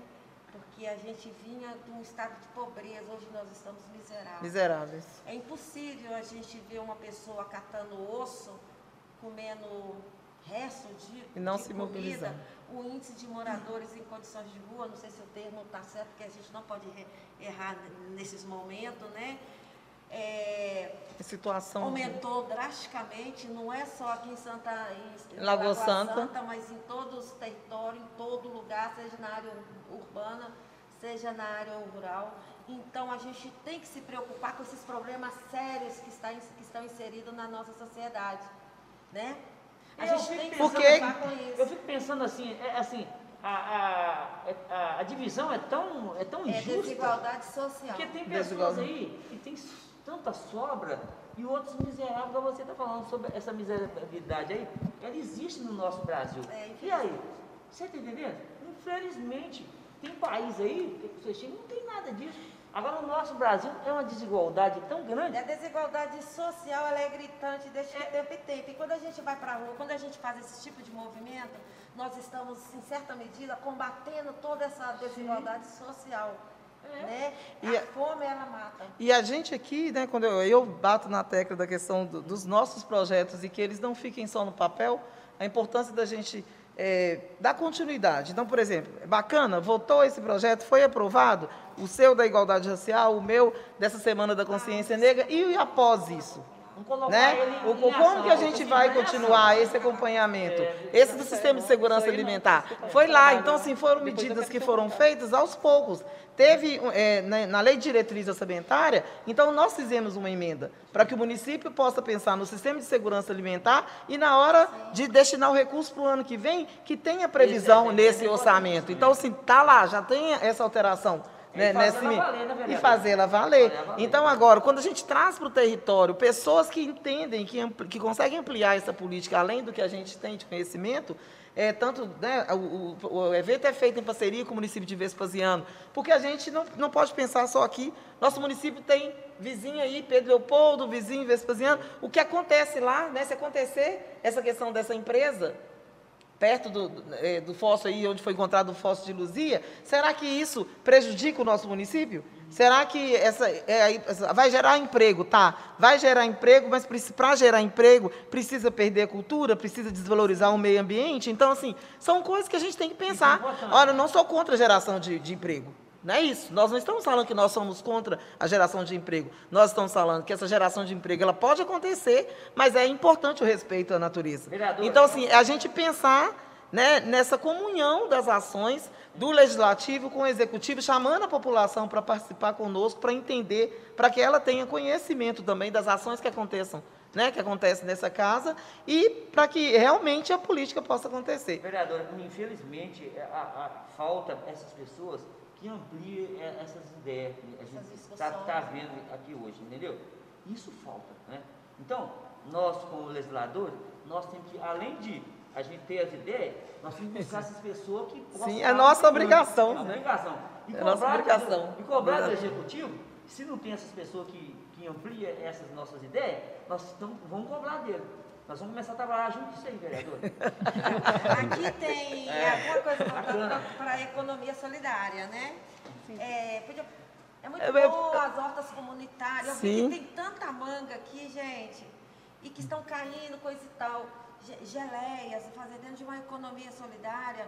um- Piqui. É o piqui, né, que é uma- famoso aí, os piqui Uma dentro. cooperativa de mulheres, uma cooperativa de jovens. É por isso que eu pedi a Marta para falar um pouquinho aí da Rota das. Doceiras, né? Cooperativa, faça uma cooperativa dentro de uma ideia de economia solidária. Aproveita o recurso que o município dá. Gente, manga, geleia de manga é uma delícia, doce de manga é uma delícia. E aqui tem muita, Aqui. Tem tem, muita, muita. Piqui tem, Tá. piqui, eu descobri que com piqui você se faz de tudo. Então, é ge- gerar renda. Isso também é fortalecer E valorizar, e né? valorizar Valorizar a tudo. comunidade local e tirar né, muitas pessoas da miséria. Aqui, Fala é, essa nós, situa- Marta. Essa situação assim, já acontece né, na região. Com essa proposta da rota, né, muitas das doceiras, elas que mantêm, sustentam suas famílias, tá? elas estão nessa fase é, de fazer uma cooperativa mesmo para se fortalecer. E essa questão de- das hortas, né, Lavina, que você está com um projeto bacana, que eu vou Sim. apoiar, Muito bem. dessa questão das hortas, é, tanto comunitária como da agricultura familiar. que Eu acho muito importante valorizar isso, O quintalzinho que todos têm. que todos têm, que, que, é- que são muitos produtivos. É, e, e a gente percebe também que os quintais eles produzem tantas frutas que se perdem. Né? E a gente tem que fazer um trabalho assim, nesse sentido com essas pessoas. Uma troca, né? Eu recuperar, tenho né, eh, coisa, eu posso trocar com quem tem manga. Né? Eu tenho mango bar, você tem manga sapatinha, como que a gente faz essa, essa troca? Ô, Marta, né? É, e eu fui no Receptur, né, semana passada, até para convidar a Marta para participar do evento na, na quarta-feira. E aí, assim, o Capricho, o Zelo, ela tem lá né, uma pasta com todas as doceiras, o endereço de todas elas. E a gente, nós vamos te convidar para você, né, Marta, que faz os agendamentos para a gente um dia fazer essa rota aí, né, das doceiras lá e conhecer, porque assim, acolhida, eu levei os alunos do Serviço de Convivência para visitar, nós fomos na Dona Loura, né? Gente, que delícia Dona Loura lá fazendo aquele doce, naquele fogão a lenha e recebendo os meninos. Como que, assim, para o aluno, o adolescente entender e valorizar essa cultura, né? Que é aquela coisa de vó que está lá no fundo fazendo, da mãe, né? Assim, então, assim, muito bacana. Eu acho que Ô, eh, tem que bater na tecla. O que está em pauta é esse turismo de experiência, né? Os grupos assim do, das agências de turismo que a gente eh, recebe em Lapinha para fazer esse turismo gastronômico, eh, tem uns que vão, alguns grupos vão para fazer oficina para relembrar o que viveu na infância. Ou seja, a Bacana. gente está divulgando e difundir, é, e difundindo uma cultura que veio, que veio, né, do, do, do, do povo. É, memória. é, Ô, Marcos, eu tenho. Vamos é, partir para os encerramentos, porque Já dá, nossa. nós estamos com a agenda aí Quando- Quando a puxadinha. conversa é boa, Então tá. ela, ela vai. Mas ela é, é, até, até mesmo para terminar, vereadora, é, é, Sim. Lavínia, e eu gostaria de deixar aqui, é, só um minutinho, minuto, que eu gostaria de deixar aqui bem claro que a gente está lá, é, as escolas que quiserem visitar a região, eu acompanho, eu faço agendamento, é, nós é, fazemos oficinas, tem as casas das doceiras que fazem oficina com esses alunos, que explicam essa cultura, para fortalecer, Sim. essa questão das quitandas, que é muito Nossa. forte, né? E dos doces também. É, inclusive, é só fazer o agendamento com antecedência para a gente se organizar, mas estamos à disposição Que ótimo, obrigada, né? de todos. A gente vê Sambará, né, gente? Agora eles inventaram a. É, Ah, Jabuticaba. a Lavínia, eu, eu queria te falar que um sonho, que, sucesso, né? um sonho que eu tenho para a região, da gente fazer Qual um que é o festival de cultura de roça mesmo. Lá na Lapinha, ó, o trem vai já tá brotando aqui, ó. Olha esse projeto aí. Vamos chamar aí o Marcelo Monteiro. Fortalecer, para fortalecer, pra fortalecer essa gastronomia, Sim, e essa sim. cultura forte que a gente tem em material. Entendeu? Mas é, é, aproveitando, né, a gente está aí, né, nesse momento assim, eu vejo que é de grande importância, né, Lavina? Sim. Mas, ô Lavina, é, é importante eh, essas ideias, a gente entrar com elas, né? Nesse momento dessas saídas, né? Eu tenho que me propor a vocês, né? Que se a gente tiver as duas, unir as ideias, dois juntos, a gente consegue fazer mais. Sim. Então, assim, eu, viu, é, Martinha? Eu me propondo, vou prometo vou estar com vocês lá, viu lá? Porque quando une as ideias, a gente tem mais força. Eu vejo que a gente, nós podemos lanchar esse trabalho, né? Trazendo isso para a nossa cidade. E até aqui eu vou ressaltar, Rufino, assim, que a gente está em parceria né, com os demais vereadores, a gente tem um grupo bacana, né, nós estamos bem coesos né, nas propostas, a gente senta, discute os projetos para, para serem aprovados, a gente tem essa reunião de manhã, que é passada, a gente pode alinhar, puxar, mas aqui não é uma pauta de só dois vereadores, né, nós somos 15. Então é importante, porque cada um está numa comunidade, tem um grupo, né, e esse não é um assunto para ficar restrito a um grupo, né? Mas aí nós estamos juntos aí para parceria, para trabalhar e, e puxar, né? Você esperou, vereador? Ela, ela ainda tem essa. Não, não deixa eu terminar. Então, gente, Mas então, é, é, Lavinha, e- e- é, é, essa, voltando lá para Lapinha, né? Nós já tivemos mais ou menos e- esse debate, né? Tem a, a aquele projeto da, da, da Você vai vereadora é, Sabrina, né? Da- É, Sabrina, não é isso? Sim. Então, tem- nós precisamos unir e fazer um trabalho mais vol- voltado para a Lapinha, por essa cultura que temos lá. Eu acho que é um ponto de partida importantíssimo para, nós, pra, para o nosso município. Né? Então, é- comece lá e espalha, é, né? então, concluindo, né, é, eu ia estar terminando falando sobre o legislativo, onde nós temos né, os 15, né, e eu, eu acredito que Lapinha, eu repeti, né, é lugar da, da, da, da, das iguarias, e nós precisamos é, é, tirar proveito disso aí, né, a rota da doceira, né, e isso nós não vamos deixar isso só no papel, nós precisamos entrar em ação, né, é, é, repetindo, procurando essas pessoas que têm essa capacidade de estar né, fomentando isso aí. E nós precisamos de um projeto mais ambicioso, sabe? Sim. Que resgata isso que tem dentro, dentro ali da Lapinha. Né? E aí, E não é só doces também, tem os gente- artesanatos, sim. tem outros, outros segmentos, né? É hora cultural. E a gente ressalta, é, daí é bom ficar claro isso, a gente ressalta a Lapinha, até pela história né, do patrimonial, a cultura, e a importância né, desse bairro, desse, de- dentro do município de Lagoa Santa, mas a gente vê, se você pega Morro do Cruzeiro, lá você vai ter uma pessoa que sabe fazer uma quitanda, a gente pega aqui no bairro Promissão, tem alguém que faz o sabão, Várzea. né? A gente pega sabão de óleo, né, que é feito com óleo de cozinha. Você pode, né, aquelas sobras. Tem várias pessoas aqui do bairro que fazem reaproveitamento desse sabão. Vamos lá na Várzea, nós temos as pastorinhas, né, os grupos, os cantores, assim, a aeronáutica. Então, assim, a gente, se a gente circula dentro, Lagoinha de Fora, a história que tem em Lagoinha de Fora, o patrimônio de cultura. E tudo é aqui no tudo no município município de de, de Lagoa Santa. Então, né, aeronautas, é, visão. Então, assim, é pegar dentro de cada bairro, puxar isso aí, trazer isso, Festival de né, cultura, pra né? gente... Mas por que, que a gente, É. por que que a gente foca a Lapinha? Me chama. Porque Primeiro que a gente- Essas feiras que Sim. é, partem, você pode ver. Por causa dos doces, tem... mais da- Sim. Dessa região Lapinha. Até repetindo, né, tem lá a Loura, né? Nós já falamos dela. Falamos lá da, da, da dona. Adélia. Adélia, né? Fiota, né? Isso, lá. também, Tem, tem que falar. Marta pode falar o nome de todas, né?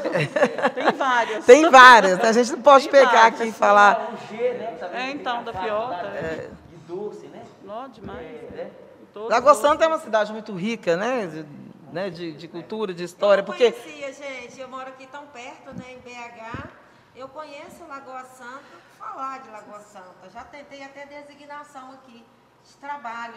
Mas a história cultural de Lagoa Santa eu não a conhecia. Mas a partir de hoje você vai. né? Comecei a conhecer através de Lavina.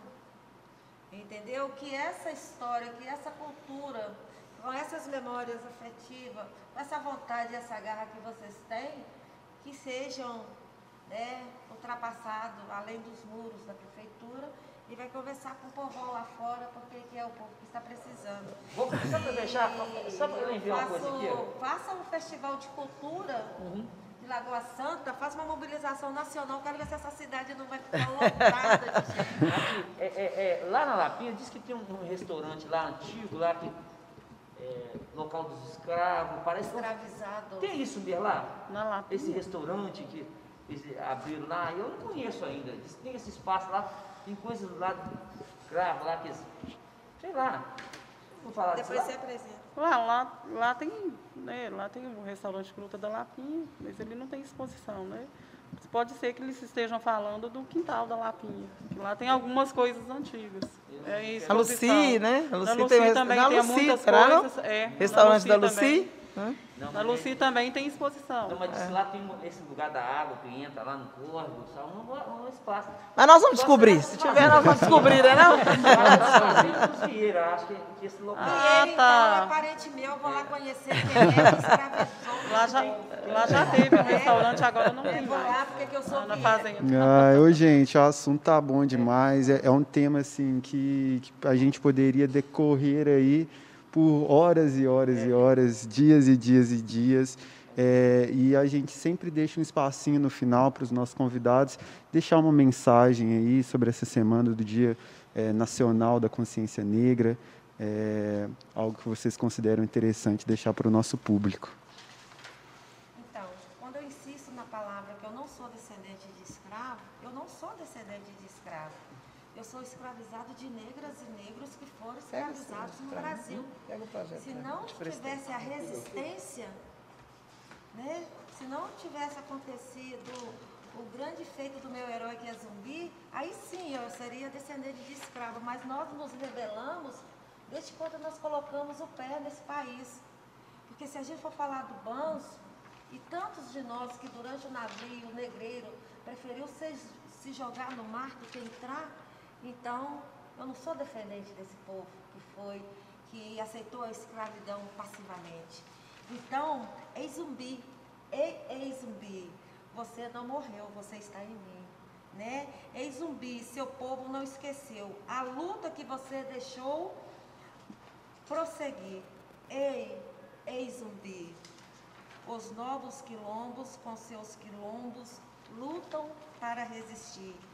Ei zumbi, seu sangue saneou coragem em nossa gente, com luta e com fervor.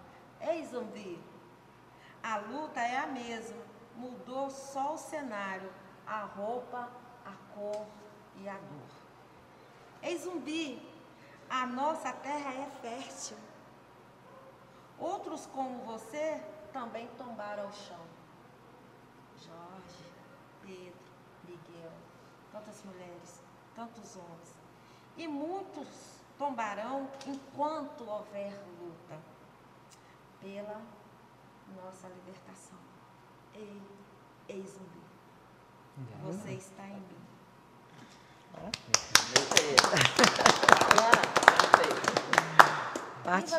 viva Dandara, né? Porque a gente não pode esquecer a luta de Dandara do lado de Zumbi. Marisa, que nós chamamos? Marisa Nizam. É, eu gostaria de fazer reverência a Marise. É, um prazer muito grande, imenso ter conhecido.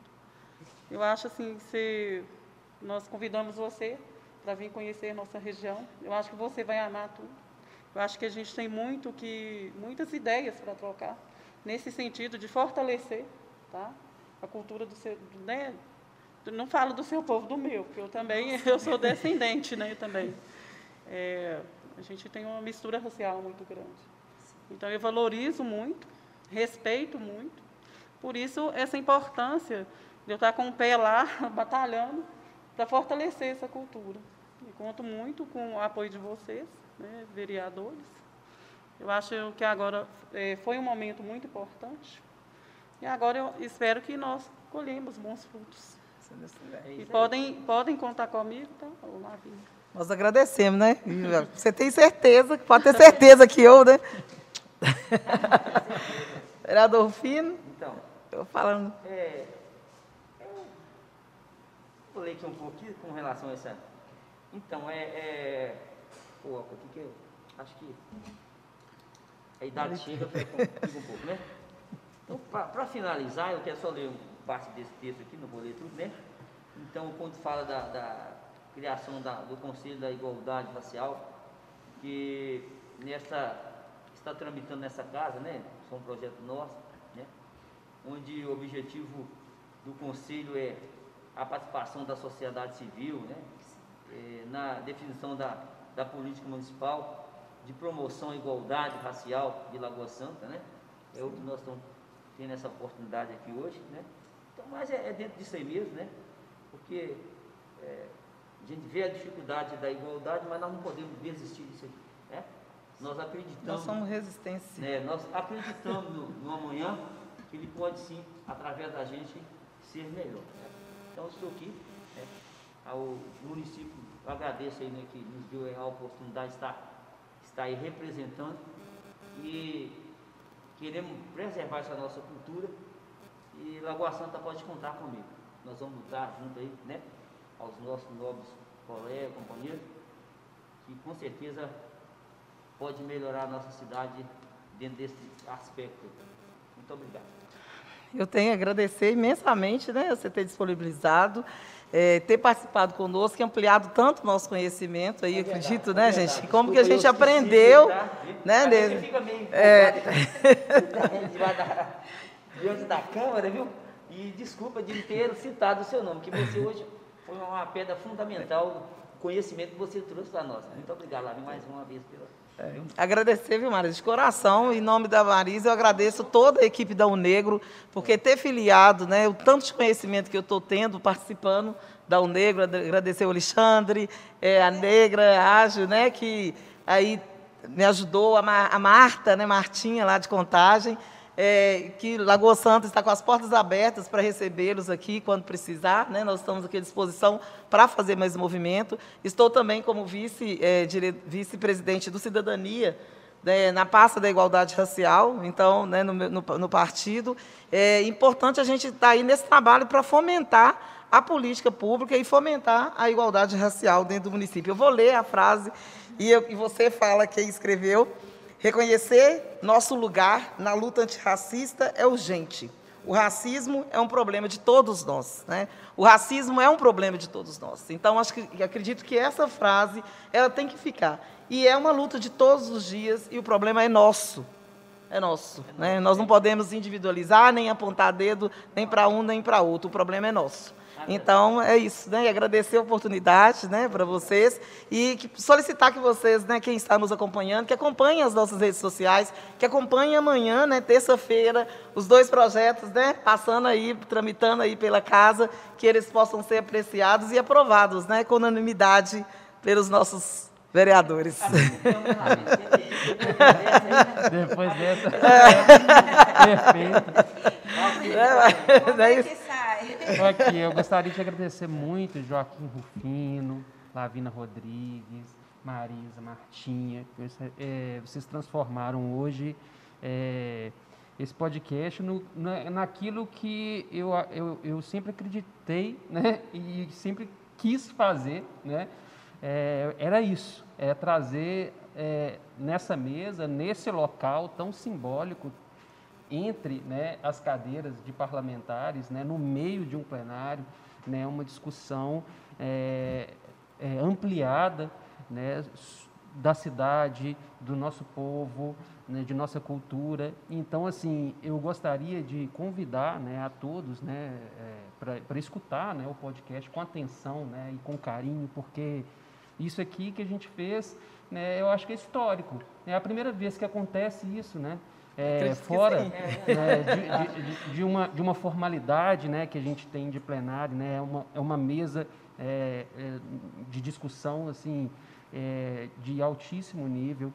E gostaria muito de agradecer por todas as informações que foram passadas, por todo o carinho que vocês estão fazendo esses projetos né, é, para a população, né, para a Lagoa Santa em si, né, e, e levar isso adiante mesmo, porque eu acho que realmente, como vocês falaram, não pode parar por aqui, não deve parar. Sim.